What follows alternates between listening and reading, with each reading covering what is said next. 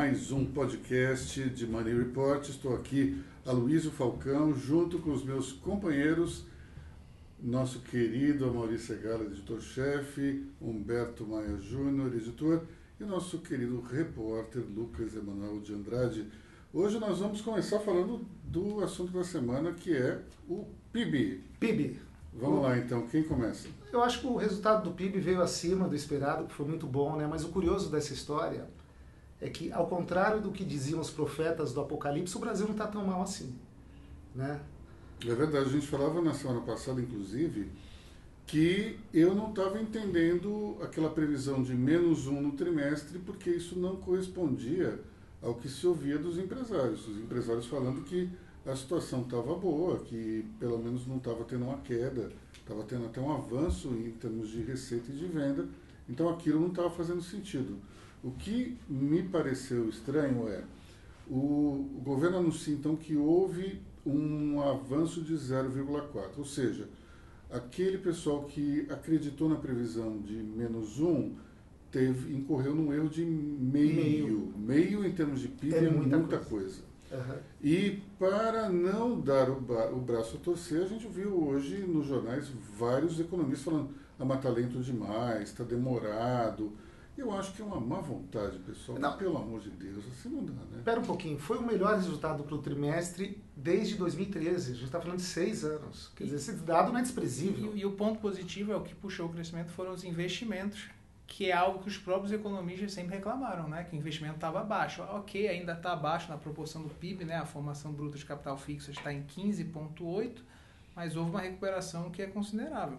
Os profetas do Apocalipse estão falando que isso no próximo trimestre não vai se repetir. Esse é o discurso deles agora. Ou seja, foi um espasmo, é um voo de galinha isso. trimestral e daqui a pouco a gente está de novo Volta a ter batendo problema. Lata. Exato, é isso que estão falando. Olha, eu corro o risco de ter que dar uma palmatória, mas eu duvido que isso vai acontecer. Porque quando você tem uma situação macroeconômica e um ambiente macroeconômico favorável, eu acho que vai crescer. Nenhuma empresa que eu tenho falado nos últimos dias fala assim, não, a gente está realmente é, numa situação muito difícil, está cortando, está isso, está aquilo. Até quando você vê, por exemplo, uma manchete como a de hoje, dizendo que o Bradesco vai iniciar um PDV para fechar 100 agências, é, tem muito mais a ver com o modelo de negócios que mudou claro. do que o Bradesco está mal das pernas. Muito pelo contrário, teve um lucro fenomenal recentemente e, divulgado. E é o banco se adaptando aos novos tempos para competir com os bancos digitais. Exatamente. Outro mais, dado... desculpa, mais produtividade para a economia brasileira, que os mesmos profetas do Apocalipse falam que é o que o Brasil precisa. Pois é, outro dia eu estava ouvindo aí no rádio alguém falando é que o jogo, é a palavra mais importante do jogo é produtividade. Eu acho que as empresas estão é, se comunicando mal, porque todo mundo investe em produtividade há muito tempo. Não é uma coisa que resolveu aparecer agora. Desde os anos 80, os anos 90, é. as empresas seguidamente estão investindo. Quando você olha, por exemplo, uma companhia que tinha, sei lá, mil funcionários, Hoje, com a produção muito maior, ela tem metade, um terço, um quarto. Então, é uma conversa meio esquisita dizer que está falta produtividade. Sempre está faltando alguma coisa. Falta produtividade, falta investimento, falta isso, falta aquilo outro.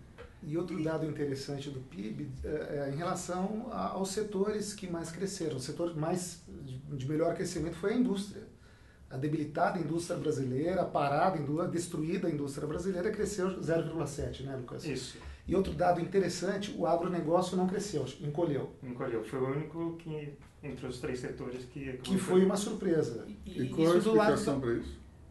Pode continuar. Qual a explicação para o agronegócio ter caído? É, foi, tem a ver, é, eu acho, com a, a produção de soja, é, com relação a, ao crescimento da, das produções nessas áreas mas você tem um lado que foi negativo, mas é positivo, olhando o PIB do lado da demanda, que foi a queda dos gastos do governo. O gasto do governo caiu, sim. foi uma contribuição negativa, mas isso é uma resposta ao problema fiscal que o país tem, ou seja, nos últimos anos a gente cresceu muito a partir de consumo de família e consumo de governo. O consumo da família teve uma alta considerável no PIB e o consumo do governo está diminuindo. Algo positivo. Olha quanta coisa bacana a gente falou aqui. A gente não tem nenhuma poliana aqui. A gente está tá analisando dados concretos, reais. O agronegócio, você diz do agronegócio, o Brasil está se preparando para colher a melhor safra de soja da história, que vai começar agora em setembro. O Brasil vai ser o maior produtor. Vai, o Brasil sempre reveza com os Estados Unidos. Desta vez ele será o maior produtor de soja do mundo, vai ultrapassar os Estados Unidos. Então, quer dizer, tem aí uma série de indicadores positivos que mostram que existe um país um pouco melhor, pelo menos. Lembra do suíno, né? impacto de exportação do suíno vai vir muito positivo nos próximos anos. Né? Exato. Né? Os analistas de, de, de, mercado, por exemplo, que analisam as empresas de capital aberto do setor, dizem JBS, né? que, que, que, JBS, BRF, mas esse movimento está começando e pode durar uns dois anos aí de impacto positivo para a economia a brasileira. gente falou A gente falou em soja e antes em produtividade. Eu vou falar uns números aqui que não vão estar certos, mas a, a ordem de grandeza é essa. A produtividade de soja de, eu não lembro se é saca ou tonelada por hectare, era, é, 20 anos atrás, de 6. Passou para, se não me engano, 60. Só que tem algumas fazendas que estão em 140. Ou seja, a tecnologia entrou para dar uma sacudida total no agronegócio. Então, quando a gente fala de, dessa, dessa, dessa produção recorde, ela não tem só a ver com o número de, área de, área, área, plantada. Claro. Muito pelo contrário, uhum. é a tecnologia entrando e melhorando a produtividade também. Mas Sim. houve um avanço muito grande nos últimos anos na produtividade do campo. Isso, isso, isso é inegável. Voltando, continuando no, no, no tema de produtividade que você falou, quando você diz, Aloysio, que você vê a produtividade aumentando na economia brasileira, você olha para as grandes indústrias, para as pequenas, qual que é o recorte que você olha? Eu, eu faço um recorte total. Primeiro porque as indústrias elas não tinham uma outra alternativa. Quando você vê, por exemplo, tudo o que as empresas passaram desde a crise de 2008 para cá, elas foram cortando os seus gastos desnecessários e deu uma melhorada no final do governo Temer, mas ninguém voltou aos patamares anteriores de, de, de gastos ou mesmo de, de número de pessoal. Então, até um pequeno negócio hoje, ele, ele, as pessoas têm um, uma preocupação brutal com o custo e com o headcount. Ou seja, eu acho que isso entrou no DNA do empreendedor brasileiro, do empresário brasileiro, de forma que não existe mais aquela coisa do tipo, ah, vamos contratar logo de cara, não. Fica todo mundo esperando até o último instante. Esse, aliás, eu acho que é uma das razões pelas quais a economia está demorando tanto, talvez, a, a, embalar de vez. Porque para isso você precisa de um terceiro turno nas indústrias, você precisa de, um, de uma atitude muito mais ousada que os empresários estão receosos, porque hoje eles estão produtivos e de repente eles abrem um terceiro turno, um segundo, isso de uma certa forma é arriscado. A gente ainda não atingiu esse estágio para que os empresários eles, eles tomem essa, esse passo que é um pouco mais ousado. Mas eu tenho certeza que com um pouco mais de tempo, indicadores mais consistentes, isso vai acabar acontecendo. Mas, é, como você mesmo falou, Humberto, a gente teve um aumento do investimento. Isso, de uma certa forma, vai implicar é, o aumento de turnos, é, crescimento de produtividade com, com novas máquinas. Alguma coisa vai acontecer para aumentar a produção. E talvez a gente tenha que, que pensar se é o caso ou não de ter um terceiro turno. Será que não é mais o caso de aumentar a produtividade dos turnos existentes? Talvez a gente tenha que pensar fora da caixinha. Não tem que pegar é, aquela máquina e fazer ela rodar mais num terceiro turno ou no segundo turno. Talvez aquela máquina ela possa produzir mais com algum plugin, com alguma melhoria, algum avanço tecnológico. Então, é, as empresas estão produtivas sim, e eu acho que em todos os níveis. É, eu acho que quando se fala muito de produtividade no Brasil, sempre a gente usa aquele dado da Conference Board que mostra que a produtividade de um americano corresponde a de quatro brasileiros, né? que seria o americano entrega 100 mil dólares e o brasileiro 20 mil dólares. Isso tem muito a ver com o que o americano produz e o que o brasileiro produz. Não é uma questão da produtividade em si, da fábrica, do, do salão de cabeleireiro. Tem a ver com a estrutura econômica produtiva dos dois países. Os Estados Unidos ele produz um, um produto com muito maior valor agregado. Vale muito, por exemplo, você pega a cadeia de um iPhone, não sei se vocês já viram esse estudo, um iPhone, por exemplo, de 350 dólares, a, a manufatura do iPhone, que é feita na China, ele agrega, sei lá, 5% de valor do iPhone. O grande valor adicionado está nos Estados Unidos, que é pré e pós, que é o design, é o serviço, são os softwares. Eu acho que é isso que ajuda a explicar a produtividade brasileira, e quando os economistas falam disso, eu acho que no fundo a gente tem que falar em. A gente precisa produzir coisas, produtos e bens de maior valor agregado. Sem dúvida. E tem uma outra questão também que é o tamanho da nossa economia em relação ao mercado externo e o tamanho do mercado americano em relação ao mercado externo. A gente tem, por exemplo, muita dificuldade de comparar a política monetária brasileira com a americana, por uma razão muito simples. A política monetária brasileira ela está lidando com a moeda que é negociada aqui. Na melhor das hipóteses, na Argentina ou num outro país do Mercosul. Já o dólar, ele é negociado no mundo inteiro. Então você pode girar a guitarra quanto você quiser, que não vai ter um efeito pernicioso na inflação como tem aqui. Por muito tempo os Estados Unidos imprimia dólar e exportava o dólar, né? O chinês ia lá, comprava o dólar e não tinha inflação, não tinha problema é. nenhum. Olha que momento interessante do Brasil. A gente teve a moratória da Argentina na quarta-feira à noite, certo? Uh, o, todo o mercado na quarta-feira à noite no Twitter, no Instagram, ah, quinta-feira vai ser de terra arrasada, a, borra, a bolsa vai derreter. Veio o PIB na quinta-feira de manhã, o resultado foi inverso, a bolsa subiu inverso, 2%. Voltou para quase 2,5%, mas voltou para 100 mil pontos. Foi um massacre. Quer dizer, a moratória da Argentina não fez cosquinha no mercado financeiro brasileiro. As pessoas simples, o mercado simplesmente ignorou. Né? Evidentemente, alguns setores são atingidos. A gente tem o setor de calçados, de plástico, de alumínios, que de fato sofrem, porque exportam muito para a Argentina. Mas a economia brasileira hoje está de tal forma estruturada, estabelecida, que até uma crise severa num país como a Argentina, que é o terceiro maior país comercial, é, parceiro comercial, não, não, não nos afeta muito.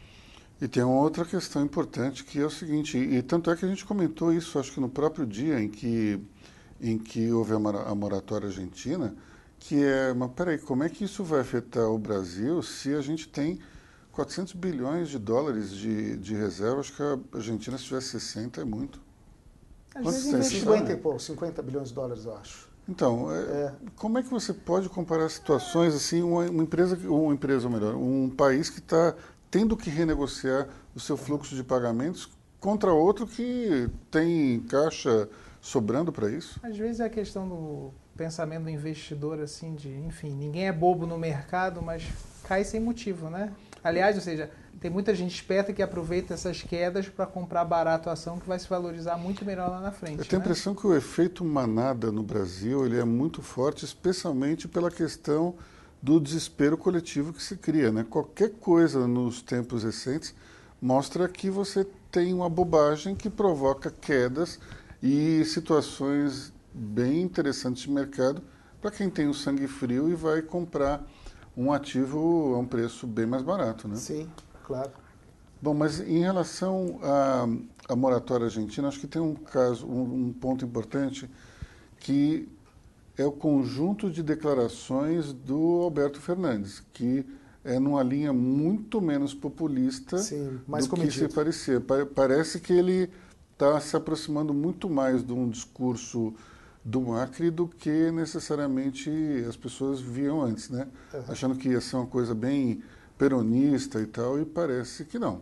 O Macri que foi peronista ao anunciar a moratória, né? Pois é, e um aumento um aumento de salários, congelamento de gasolina, né? Assim, e do ponto de vista político, a situação dele, que já é complicada, praticamente elimina as chances dele se reeleger, né? Mas, mas será que o argentino vai achar o máximo isso ou não? Será que agora ele volta a não ter chance no páreo aí, igual que ele decretou moratória aos Yankees ou não? Entre aspas? Eu não sei, eu acho que, para mim, parece uma coisa muito parecida com o João Dória da uma de Bolsonaro. Já existe o Bolsonaro. O João Dória querendo endurecer um discurso como o Bolsonaro, me parece colar dentro de um discurso que já tem um dono. Como é que vem cá? Como é que vai ser o diálogo do Bolsonaro com o Fernandes? Agora depois o Bolsonaro disse, ah, vai ter um bandido presidente da Argentina. Como é que vai ser esse diálogo? Na, na hora vão esquecer, né? Na hora Tem que esquecer, esquecer, né? né? Olha, eu não sei se Deixa o eu só fazer uma Bolsonaro. brincadeira, desculpa, Lucas. O Brasil podia comprar a Argentina, nem que saia a Argentina, né? A gente pegava o Messi pra gente. Desculpa. Eu queria saber se o Bolsonaro vai deixar de comprar alguns, comer alguns produtos argentinos, por exemplo, um vinho argentino, alfajor, porque nessa recente polêmica com o Emmanuel Macron, presidente da França, ele trocou a marca de caneta, né? Ele não está usando mais Bic porque falou que a Bic é francesa, ele trocou por uma marca brasileira. Será que ele vai ter esse mesmo tipo de boicote com a Gostaria de fazer um reparo ao seu comentário, que a, a indústria pode ser brasileira, mas a marca da caneta é licenciada de uma indústria alemã. Ou seja, trocou a França pela Alemanha. E, e- e falando de Bolsonaro, e essa disputa que está sendo agora Dória-Bolsonaro? A maioria, a gente está antecipando a campanha? A, a campanha começou já, né? 2022 já está aí. Impressionante. Falta a gente. O Bolsonaro nem sequer terminou o primeiro ma- ano de mandato e já está aí trocando farpas, talvez com aquele que seja o principal adversário dele em 2022. Ah, o- O interessante aí, só para concluir, Humberto, eu acho que eles disputam o- a, a primazia de ser. para ver quem será o O antipetista. antipetista, né? É, o que está em jogo é isso. Quem vai carregará essa bandeira em 2022? E o Dória é vermelho mesmo ou não, hein? Dória Vermelho, É, você não viu o que, que o Bolsonaro falou na, na live dele de É. ontem, quinta-feira? que o Dória Ele era. acusou o Dória de ser vermelhinho, de ter a, como é que é, a foiçona É, no foi- é, peito, pois é, amiguinho da, de Dilma. amigo da Dilma. Conheço o João Dória há 20 anos, de comunista ele não tem nada. Então, foi o que- Absolutamente Foi o que o Bolsonaro nada. falou, falou que era amigo do PT, e você não sei se você viu, ele teve aquele Iha no vídeo, você não viu isso não? É, o Não, Bolsonaro foi um gritou. Ihu. Errou. Não, olha, aí, aí sinto muito é, contradizer o presidente, mas o João Dória, ele pode ser muita coisa, mas comunista ele não é não. E o Dória não quis entrar na polêmica, né? Ele foi questionado pelos jornalistas logo depois disso aí, ele falou que não vai comentar, fingiu que não ouviu, né? Pessoal, até acho que nessa questão dos jatinhos, a gente tem que pensar no seguinte, se, eu não sei exatamente quais são as taxas de juros envolvidas nesses financiamentos aí, confesso a minha ignorância a respeito. Mas até onde eu saiba, ninguém fez nada ilegal. Pegou um empréstimo que estava lá Dentro das regras dentro do das jogo. regras do jogo e, e comprou o jatinho. Então, não tem só João Dória e Luciano Huck, tem outras pessoas também, né? Tem, tem empresários que você não pode acusar de proximidade com, com o governo do PT nem nada, enfim. Vamos falar dos nomes deles aqui, mas eu- eu tenho a impressão que bater nisso é meio complicado, porque tem pessoas que apoiam o governo Bolsonaro que estão naquela lista também. Então acaba sendo, me parece, um, um discurso contraproducente, atacar um sujeito por um motivo que pode chegar a um aliado. Agora o Dória foi bem assertivo na resposta ao Bolsonaro, na verdade. Mudou, Ele, então, é, porque ele a disse o primeira seguinte, resposta ia ser diferente. né? nunca precisei, ma- precisei mamar na teta de ninguém. Ele falou isso, mas É. ele não quis entrar em polêmica. Isso, Exato, ele se é. defendeu, mas não quis atacar claro, o ele presidente. se defendeu. Eu acho que né? o, o Lucas está querendo falar alguma coisa. Se esses dois nomes são óbvios, o presidente Bolsonaro é, vai tentar a reeleição, o João Dória é um potencial candidato, parece que um, um outro nome aí está saindo pela tangente, que é o do ministro Sérgio Moro. Ele falou que não é candidato a nada. É, ele também falou que não deixaria a magistratura para assumir um cargo po- político.